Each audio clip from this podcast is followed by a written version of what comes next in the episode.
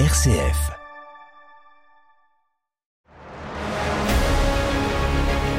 RCF vous propose Sacrés Aventuriers, le podcast qui donne foi en l'humanité. Partez sur les traces des aventuriers de la foi avec Amélie Gazo.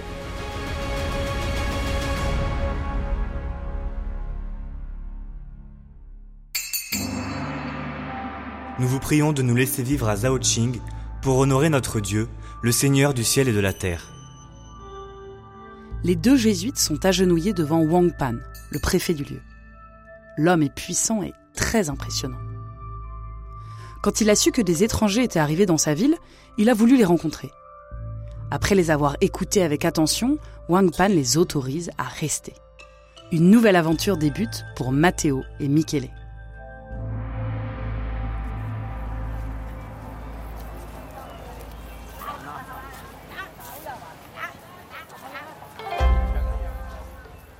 Pour notre héros et ses compagnons, tout est nouveau. Les marchés avec des fruits étranges, la façon de saluer, les vêtements et les habitations. Matteo et ses camarades, eux, ont construit une maison qui ressemble à celle qu'ils avaient en Italie. Les Chinois aussi sont curieux et intrigués par ces hommes blancs beaucoup plus grands qu'eux.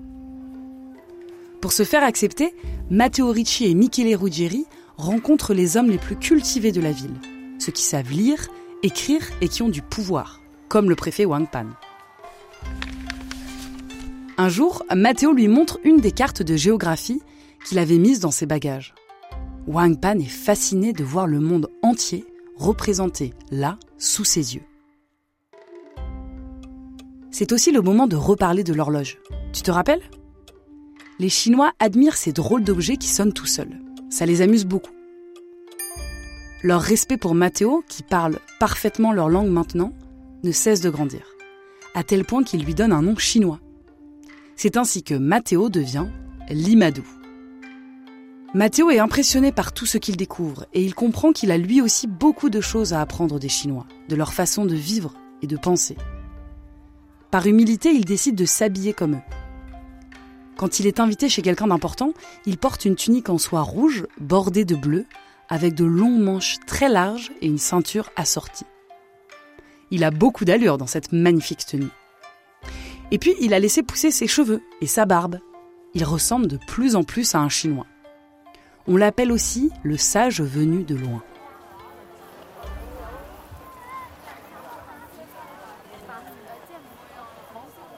Sept ans plus tard, en 1589, à 37 ans, Matteo et ses compagnons déménagent et s'installent dans une autre ville, appelée Shaozhou. Cette fois, ils construisent une maison qui ressemble à celle des Chinois. Ici aussi, des hommes importants veulent les rencontrer. Il y a surtout Chu Teizu qui devient l'ami de Matteo et qui lui présente des tas de personnages puissants. Sans cesse, ils viennent lui rendre visite pour parler astronomie, mathématiques ou philosophie. Mais la vie est dure à Shaozu, car il y fait horriblement chaud et humide. Plusieurs compagnons jésuites qui ont rejoint Matteo meurent de maladie ou préfèrent même repartir.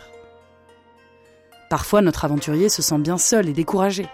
Et puis, il n'est pas simple de parler de Jésus aux Chinois, qui ont déjà leur religion et leur Dieu. Et comment faire pour rencontrer l'empereur? Les années passent. Désormais, Limadou est connu et respecté. On dit de lui qu'il est un grand savant et qu'il a des connaissances extraordinaires. Et puis, il travaille beaucoup. Il écrit des livres en chinois dans lesquels il parle des mathématiques, du ciel et des étoiles de pays inconnus des Chinois comme la France, l'Italie ou le Portugal. Il écrit même un livre sur l'amitié. Et bien sûr, il écrit sur son Dieu, qu'il appelle le Seigneur du ciel. Malgré tous ses apprentissages, Matteo a toujours un rêve qui semble inaccessible. Voir l'empereur. Il se démène pour pouvoir le rencontrer, tellement qu'il finira même en prison pendant six mois. Mais un jour, la Providence va enfin tourner en sa faveur.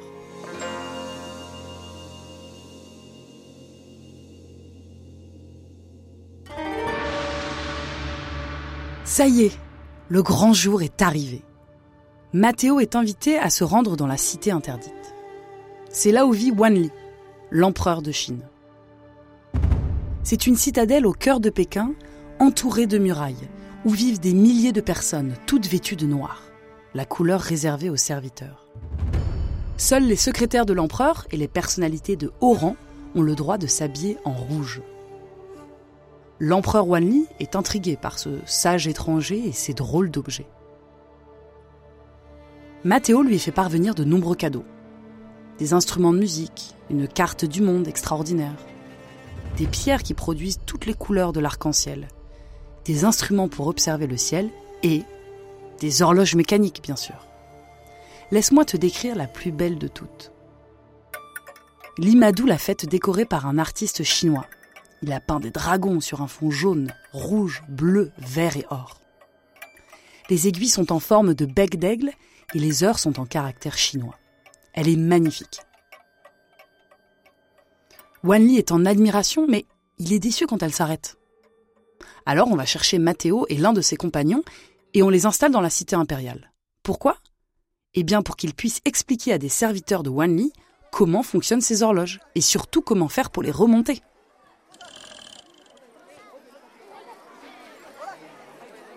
Un jour, un messager du palais arrive chez Matteo avec la nouvelle qu'il espère tant depuis son arrivée en Chine.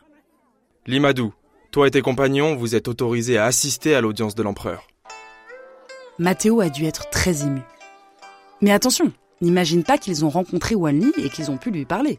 Non, en Chine, l'empereur ne se montre presque jamais.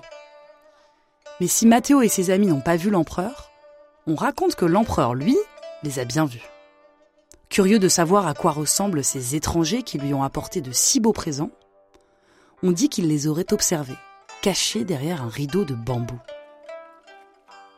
Matteo est maintenant installé à Pékin. Il est souvent consulté pour ses nombreuses connaissances et il enseigne ceux qui lui rendent visite. Il travaille encore, surtout sur des cartes de géographie. Il en fait reproduire beaucoup et elles sont diffusées à travers tout le pays. Pourtant, l'Imadou n'oublie pas sa mission religieuse. Et pendant qu'il instruit tous ses nobles, il leur parle du Seigneur, créateur du ciel, de la terre et de tout l'univers. Il parle aussi de la foi des chrétiens. Dans la maison qu'ils ont achetée, Matthéo vit avec des frères jésuites et des Chinois qui ont découvert Jésus-Christ. Chaque jour, des habitants de Pékin viennent assister aux cérémonies religieuses. Limadou se met à écrire un nouveau livre pour les Européens dans lequel il raconte l'aventure de la mission jésuite en Chine. Il l'écrit en italien cette fois. Les années passent et Matteo Limadou vieillit. Lorsqu'il meurt, de très nombreuses personnes lui rendent hommage, car il était très respecté. Même l'empereur est attristé par cette nouvelle. Et chose très rare, il offre aux jésuites un terrain dans Pékin où ils sont autorisés à enterrer Matteo. C'est le plus grand honneur qui pouvait être accordé à un étranger en Chine. Matteo Ricci reste celui qui a rapproché les Chinois et les Européens. Il a fait preuve de patience, de courage, de respect et d'humilité envers ce pays lointain. Il a appris des tas de choses aux Chinois, mais il a appris beaucoup lui aussi en vivant avec eux. Alors n'hésite pas, la prochaine fois que tu croises quelqu'un dans la rue dans la cour de récré qui n'a pas la même religion ou qui ne vient pas du même pays, à engager la discussion. Tu verras, quand on s'ouvre aux autres, on apprend plein de choses.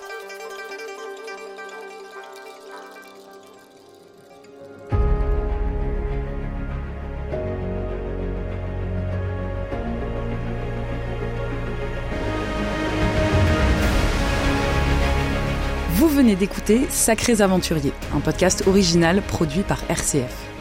Pour découvrir d'autres aventuriers de la foi, rendez-vous sur notre site rcf.fr, YouTube ou sur votre plateforme de podcast préférée.